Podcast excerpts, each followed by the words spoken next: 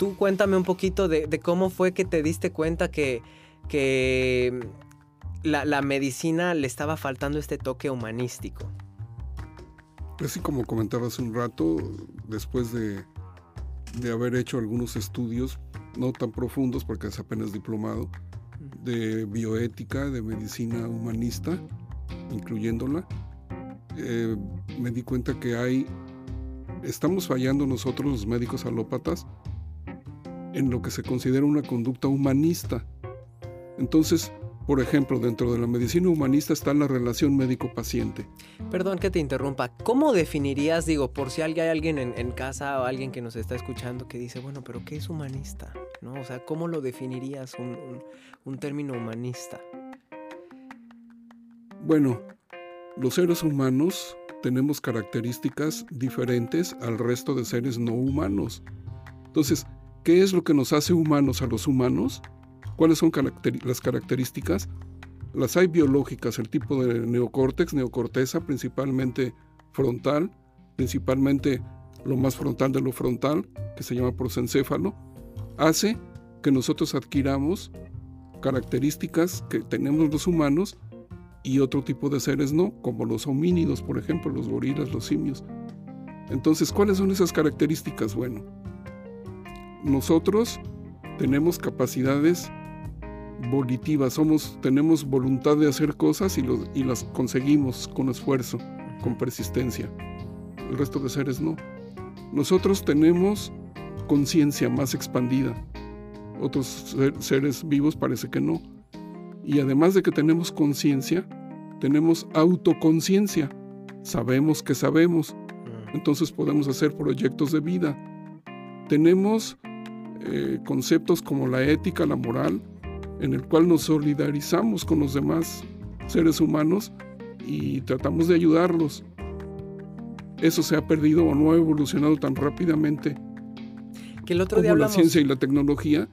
Y bueno, se ha perdido eso y se ha eh, caído en el, en el error de hacer como un negocio de la medicina y no como un servicio para los demás, que somos humanos todos.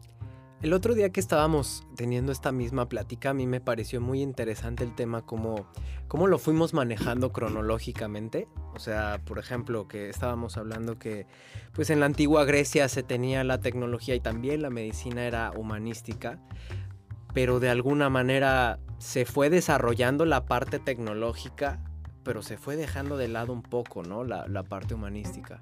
Sí, eh, lo que pasa es que en la historia de la humanidad se ha visto que hay etapas en las que se asciende y hay etapas en las que se estanca o se baja el, nivel, de, humanismo. Por ejemplo, en la antigua Grecia, estamos hablando de hace 5.000 años, pues todo eran castigo de Dios, como en otras eh, sociedades. Menciona la Grecia, la eh, época griega, porque de ahí parte nuestra cultura occidental. Entonces en esa época todo era castigo de Dios. Después de eso viene la Grecia clásica, siglo V antes de Cristo, siglo V después de Cristo, más o menos, en donde ya empieza a haber autores que son los filósofos griegos que decían, no, pero ¿cómo castigo de Dios? Eh, la epilepsia, por ejemplo, ¿cómo que hay que sacarle un demonio?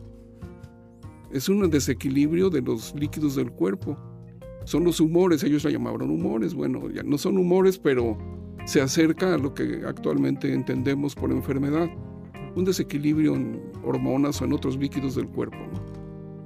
E, esa siguió a la época de la Grecia antigua, la Grecia clásica. Y de ahí empezó a decir Hipócrates, el padre de la medicina, considerado padre de la medicina, pues esto que había que equilibrar los líquidos y no nada más hacer el... Eh, que el pues, exorcismo. Sacar el... demonio de la persona. Claro. Bueno, luego de eso, esa fue época de ascenso. Luego de esa época sigue el renacimiento. Perdón, no. La edad sigue la Edad Media. La Edad Oscura. El estancamiento en donde la gente decía en ese entonces eh, las enfermedades son castigo de Dios otra vez. Retrocedieron. Pero ahora con una especie de represión por la cuestión, ¿no? O sea... Sí, pero decían, es castigo de Dios. ¿A quién se le ocurre quitarle a una persona un castigo que Dios le dio? Claro. ¿Cómo puede ser eso? ¿Cómo te puedes tú eh, atrever a tratar de quitarle un castigo de Dios a los enfermos? Si se lo merecían. Cuando mucho, ora por él algo y a lo mejor le perdonan un poquito de ese castigo, pero hasta ahí. Pues la medicina, en la historia y filosofía de la medicina vimos que se convirtió la medicina en lo que se llama medicina monástica.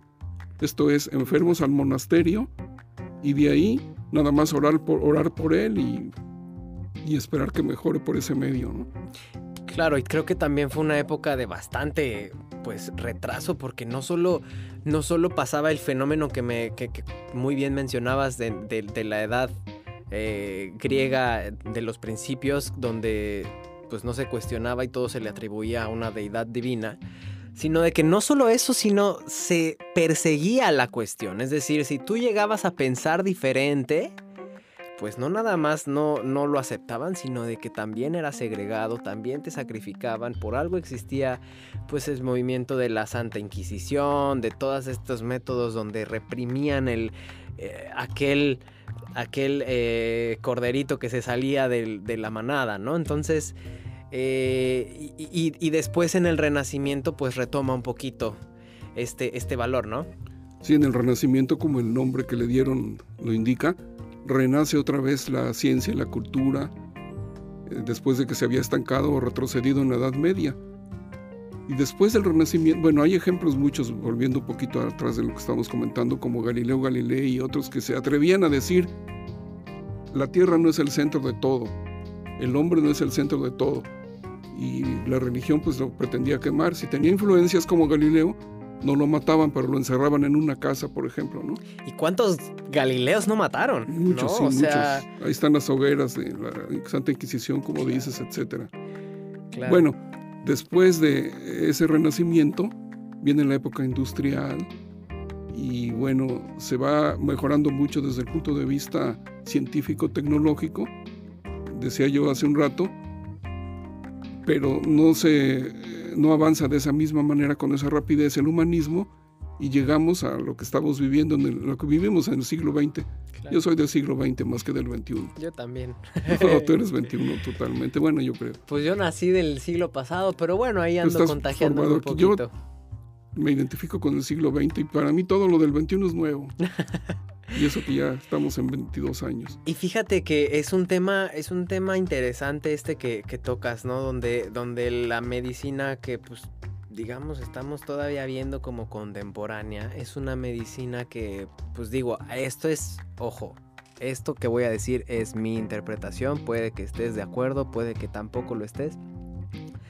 Pero veo como a, la industria farmacéutica, al doctor eh, de hoy día en general, obviamente hay sus excepciones, como, así como dices tú, que reparan los órganos, pero también que nos callan el cuerpo de alguna manera. ¿Por qué? Porque como bien dices, si a lo mejor tú estás estresado, si a lo mejor en algún momento tienes un dolor de cabeza, un dolor de estómago, un dolor de espalda, pues tu cuerpo la única manera que tiene para comunicarse contigo es el dolor, ¿no? Entonces, eh, a lo mejor y tienes una discusión con algún ser querido y entonces esto te provoca una gastritis o te provoca un malestar estomacal o, a lo mejor estás muy estresado por tu trabajo y de repente te sale una úlcera o a lo mejor estás eh, con mucho, mucho sentimiento que no le das este espacio por esta misma eh, a mí me pasó, por ejemplo, que, por esta misma crianza machista que nos hacen, ¿no? De que el niño no puede llorar, el niño no puede ser vulnerable, pues entonces llegas a reprimir todo este llanto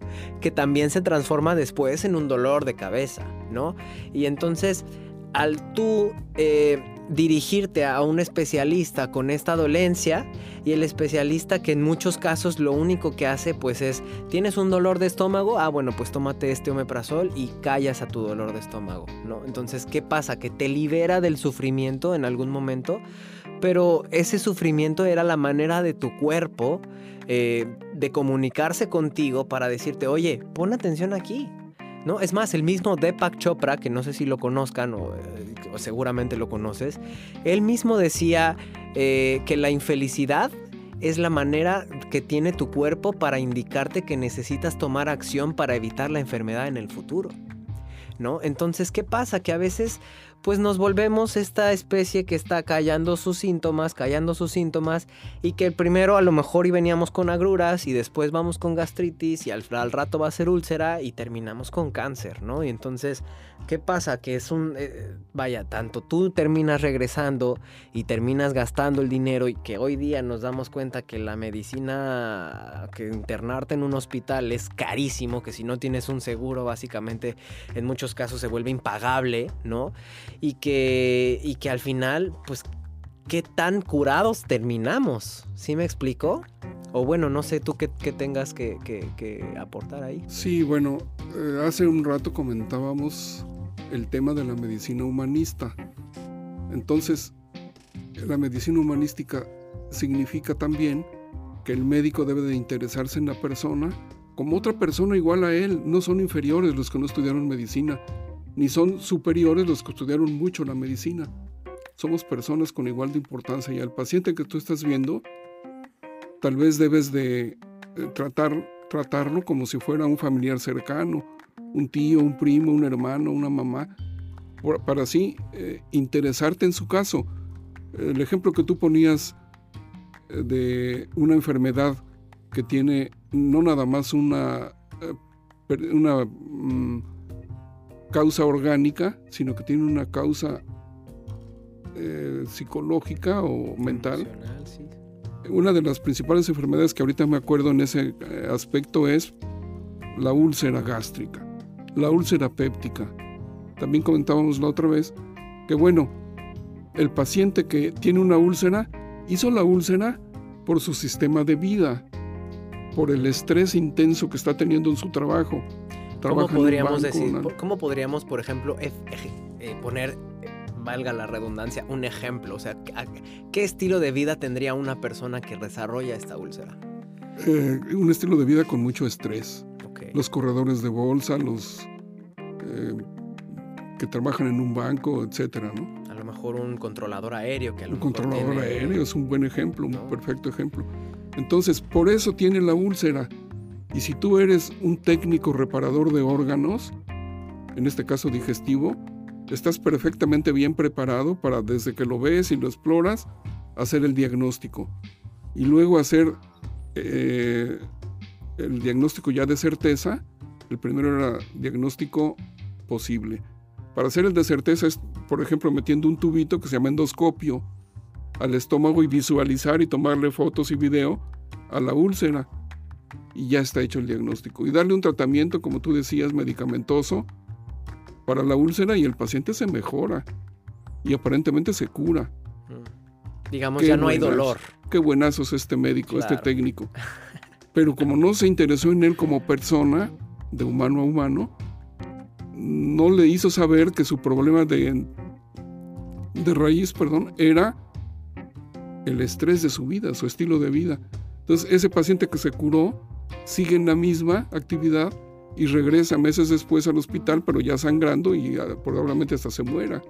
Claro. Entonces ahí faltó un diagnóstico total, holístico. Humano, ¿no? Porque el paciente, el médico no se interesó por él en realidad para no nada más curarle su crisis, sino para evitar que caiga en lo mismo.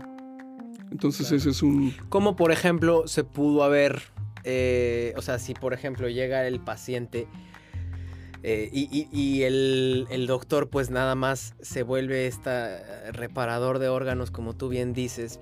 Pero aquí, aquí me queda una, una duda que me gustaría también discutir contigo, que es si por ejemplo el doctor que llega digamos con este, pues voy a decir ego, ¿no? Porque no sé si sea verdad o no, pero como que al, estudiar tanto tiempo y al... porque la, formación médica es una formación pesada. O sea, es una formación que no es como como las demás, ¿no? O sea, muchas veces hasta cuando decimos, ay, ¿qué vas a estudiar? Medicina. Uy, no, aguántate, ¿no? Porque son 5 o 7 años y luego el internado y el servicio y las prácticas y todo esto.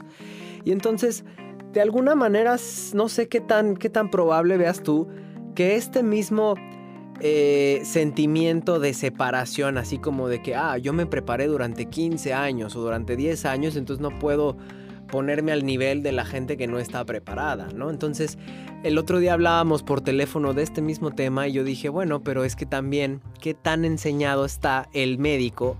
Porque si un médico que no tiene compasión con su paciente, yo me imaginaría que fue un médico que cuando fue alumno no se le tuvo compasión tampoco. ¿No? Entonces, me imagino que la docencia médica y, la, y la, el, ser un alumno de medicina en muchos casos debe de ser muy duro también. Y el, creo que muchas veces esta falta de compasión, no nada más en la medicina, ¿eh? también en, mi carrera, en, la música, en, muchas otras, todo mundo tuvo un maestro culero, ¿no? O sea, todo mundo tuvo un maestro que, que, no tenía compasión, que siempre fue como el enojado, que, siempre fue como el... Y así me imagino debe de haber en varias carreras, entonces si el maestro o el, el enseñante, ¿no? No tiene compasión con el aprendiz, pues también el aprendiz en el futuro va a aprender esta misma conducta, así como cuando papá lo rechaza, cuando papá rechaza al hijo, el hijo después va a, aprender a rechazar, ¿no? Cuando, el, cuando la mamá abandona al niño, el niño también va después va a abandonar, ¿no? Entonces, eh, ¿tú crees que tenga algo que ver la, la manera en la que se enseña la medicina con la misma conducta del médico? Bueno, sí, hace un rato comentaba que la medicina es hija de su época. Mm. Es decir, lo que está mal actualmente no es la medicina separada, es toda la sociedad, la manera en la que estamos siendo educados. Los, las características que tú mencionabas hace un rato, de soberbia, de comerciante en algunos médicos, no en todos, por cierto. Claro, siempre hay sus excepciones. Eh, son indicadores de que está siendo inhumano, no está practicando la medicina humanística, pero en las demás profesiones ocurre lo mismo. Claro. El abogado se vende con su cliente, no es humanista tampoco. El arquitecto pone menos material para quedarse con parte y, se va a perjudicar con algún movimiento que haya o algo y la casa se cae. Entonces, muchas profesiones actúan igual o similar a como estamos mencionando que la medicina se comporta con falta de humanismo. Estamos siendo como es nuestra época como dice un dicho, ¿no? Que, bueno, en la música dicen el, mariachi pagado toca mal son. Exactamente. Que el otro día teníamos una plática bien buena de esto, ¿no? De, cómo eh, estos dichos mexicanos, estos dichos de mamá, de papá, de abuela, de abuelo, tienen... O sea, nosotros nos reímos y, a veces lo vemos como, como cosa de señor, ¿no? entre, creo que entre más viejo te, te vuelves, más los empiezas a usar. Pero a veces se nos olvida todo eh, este fractal de sabiduría que viene detrás de todos estos dichos, ¿no? O sea... Eh, es sabiduría popular. Exactamente, o sea, lo que nosotros podemos ver como Albert Einstein diciendo que todo es relativo eh, en la vida, o sea, la, ley de la relatividad, que cuando nosotros escuchamos un, un, término que nos dice nuestra mamá, ah, pues todo depende del cristal con que se mira. O sea, estamos diciendo básicamente lo mismo, ¿no? Y entonces ese mismo fractal de sabiduría que nosotros le atribuimos a genios como Einstein, pues más, más que nada ellos, yo veo a, este tipo de personas como una especie de traductor, ¿no? Como que Einstein pudo traducir a una fórmula matemática todo esto, esto, estos años y estos siglos de conocimiento que ya existía ahí, ¿no? En la medicina hay el equivalente a los dichos populares sabios. Mm. En medicina tenemos lo que se llama aforismos. Por ejemplo, ahorita me recuerdo un aforismo que se refiere en parte a la medicina no humanista de lo que estamos hablando. El aforismo dice, cada vez se sabe más de menos. Cada vez se sabe más de menos. Eso está interesante. Y la segunda parte es, a este paso vamos a llegar a saber casi todo de casi nada. Ejemplifico este aforismo. El médico estudiaba a un paciente determinado que es como él, que trataba de ayudarlo. Estudiaba medicina. Pero luego se interesó más por el ojo de ese paciente. Ahora soy especialista en ojos, soy oftalmólogo, oculista, le dice la gente. Entonces, como que va dejando a la persona atrás y ahora ya nada más veo ojos. Esa es la especialidad pero luego viene la subespecialidad. Retina, ¿no? Yo nada más veo retinas de los ojos, soy retinólogo. Mm. Y luego viene la super especialidad. Ok, yo trato de ayudar a la gente, pero nada más de los ojos, pero de los ojos nada más la retina. Pero de la retina nada más las enfermedades de retina causadas por diabetes, por ejemplo. Uy, pues ya me limité mucho, ¿no? Y nada más del ojo derecho. Claro. ya entendí, o sea, cada vez sabemos más de Cada vez se sabe más de menos, así vamos a llegar a saber casi todo de casi nada. ya no estamos viendo a una persona, estamos viendo a una retina de una enfermedad.